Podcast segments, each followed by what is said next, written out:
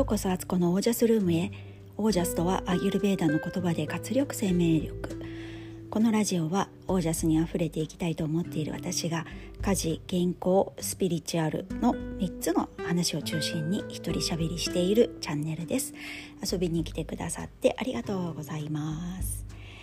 皆さんこんにちは。11月11日現えーと、金曜日現在9時6分です。朝です。11月11日ですよね今日ね。ポッキーの日。そして夢投げの日ですよね。このゾロ目の日。そして時間を合わせる合わせてその時間帯にねちょっと自分のなりたい姿を想像して夢を投げるっていうことをすると叶いやすくなると昨今言われていてスピリチュアル界隈ではそれがざわざわしている。みんな今日待ちに待ってますよね。11時11分11秒に私も今日ね午前中のね夢投げしようかなと思っているところです。だからねチャンスとしてはあと12月12日もの12時12分12秒も結構いいしあと1月1日1時1分とか1月11日11時11分11秒あと2月もいけんですよね。2月2日に22時22分22秒とか2月22日22時22分22秒とかね。で3月からはもうそれがねちょっとねあの3月あまあ3日以下いけんのかな。そっか3月いけるか。4月もいける。5月も。でもあいけるな。6月。6月7月あだかその辺ぐらいから、えーと、時間の方の77時とかがないからそうそうよりゾロ目の数字が増えるのがこうあの年末ぐらいからがね10月11月12月って結構数字が多くなるんであのチャンスっていうことなんですよね。はいということであのよかったら皆さんも夢投げね夜のね20あの11時11分でも多分いいと思うんで、あのー、よかったらねこれ聞いてあっと思ったら午前中のね11時に間に合わなかったと思ったら夜やってみてください。はいそして今日お話ししたいのは異年齢の交流って本当楽しいっていう話をしたいです。この間ね、えー、あのとある方とねあのお茶をしたんですけどその方っていうのは、えーと、私より多分一回りぐらい年下なんですよね確かそうだよね。ですごく楽しかったんですよ。言ってみたらもうちょっと前にも会っててそこでもねもう何時間も話をしたりとかしててこの間もねあっという間にね3時間半ぐらい経ってたのかな。どんだけ喋っとんねんって。でもでもまだ喋れた。っていうぐらい。やっぱりそれってどういうことかっていうと波長が合うから考えてることとかが似てたりとか目指すものが似ていてだから年齢とか関係ないんですよね。でさらに思ったのがそうやって年齢の差があるほど逆に私から見たら昔の自分を見るようだったりとかしてで彼女から見れば私が未来の自分をねこうちょっとロールモデル的にこう見れるみたいな。でそれぞれ経験してることとかをシェアすることで気づきがあったりとか発見があったりとかあこの先こうしていこうと思ったり自分の過去とか振り返ったりとかできてとか最近のことを教えてもらったりとかねすごいいい関係性なんですよ。ある意味親ほど離れてないけどだけど友達とも友達の年齢とも違うみたいなねこれ完全に斜めの関係だと私は思うんですけどそういう関係の人が誰でも自分の上にも下にもそういう斜めの関係の異世代交流が持てる相手っていうのをあのつながつながっているっていうのすごく大事だなと思ったんです。で今ってどうしても横並びのつながりが多くてそれかものすごい年上自分の親とかの世代とかになってしまってその中間ぐらいの人とねこう交流するチャンスっていうのがあんまないんですよ。だからあえて自分で探しに行くぐらいのことしないとそういう相手とは巡り合えないんですけど巡り合えたらめっちゃラッキー。その相手とできれば、まあ、数ヶ月に1回ぐらいお茶するぐらいのねなんかそういうもうルーティンワークにするぐらいでいいと思うんですけど本当にね大事だなと思いました。すごくね話しててなんか有意義だったんですよ。友達とかだとどうしてもこう横並びの関係だからふとしたことでもなんかこう比較になっちゃうんですよね何か。している時とか何かの話になっても。でそれがまあ子供のこととかなんかなんか家のこととかうん夫のこととかなんか何でも比較になるんですよ。あいいなって。自分があの立場だったらよかったのにとか。その逆もあるしね。なんかそれって結構ね苦しいんですよ。そこにすぐ目がいっちゃうってことがね。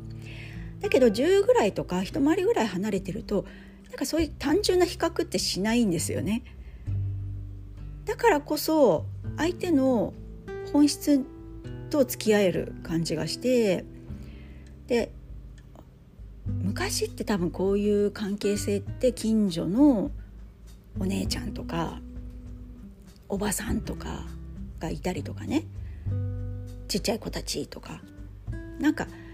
なんとなくそういう交流ってねあったと思うんですが今本当にやっぱ近所付き合いもまあないですしそういう関係性って作りにくいんですよね。なんかなんだろう世代間で違う世代とあえて交流しようなんていう風潮もない。なんかごめんなさいね今日言葉がなんかパッパッと出てこないから。これよかったらあの倍速で聞いてください。そう。なのでなんかそれってねやっぱりねあえてした方がいいんですよ。あえてするだけの価値がそこにめちゃくちゃある。なんか別にそのね対価を求めてとかじゃなくてとにかく楽しいからやってみないっていう感じなんですね。本当に特に女性はねやっぱりね子育てとか家のこととか体のこととかでいろんな世代とね交流しといた方がいい特に若い世代は上の世代からね話聞いといた方がいいんですよ妊娠出産のこととかパートナーとのね体の関係のこともそうだしで家の結婚してからねこう家事の回し方とかね料理のレシピ一つでもなんかパパッと教えてもらったことって結構役立つんですよね。で私なんかだったら今まあ更年期ここからねもっと佳境に入るのかなと思いながらあんまりね別に更年期の感じはないんでねラッキーだなとは思ってるんですけどこっからまたね違う人生閉経してからってどうなるんだろうとかね具体的にとかなんかもっと話聞きたいんですよね。でさらにはなんか孫とか孫育てして孫との交流とかをうまくやってる人の話も聞いてみたいしなんかお嫁さんとの関係とかもねどうやってやってるのかとか知りたいしで、まあ、介護だったりとかあの自分のね人生の姉妹自宅みたいなこととかもうまくやってる人の話聞きたいなと思ったり。だからねで私自身は自分が今まで経験してきた妊娠出産とか家のこととかね子育てとかでこううまくいったこととかこうやって工夫したよとか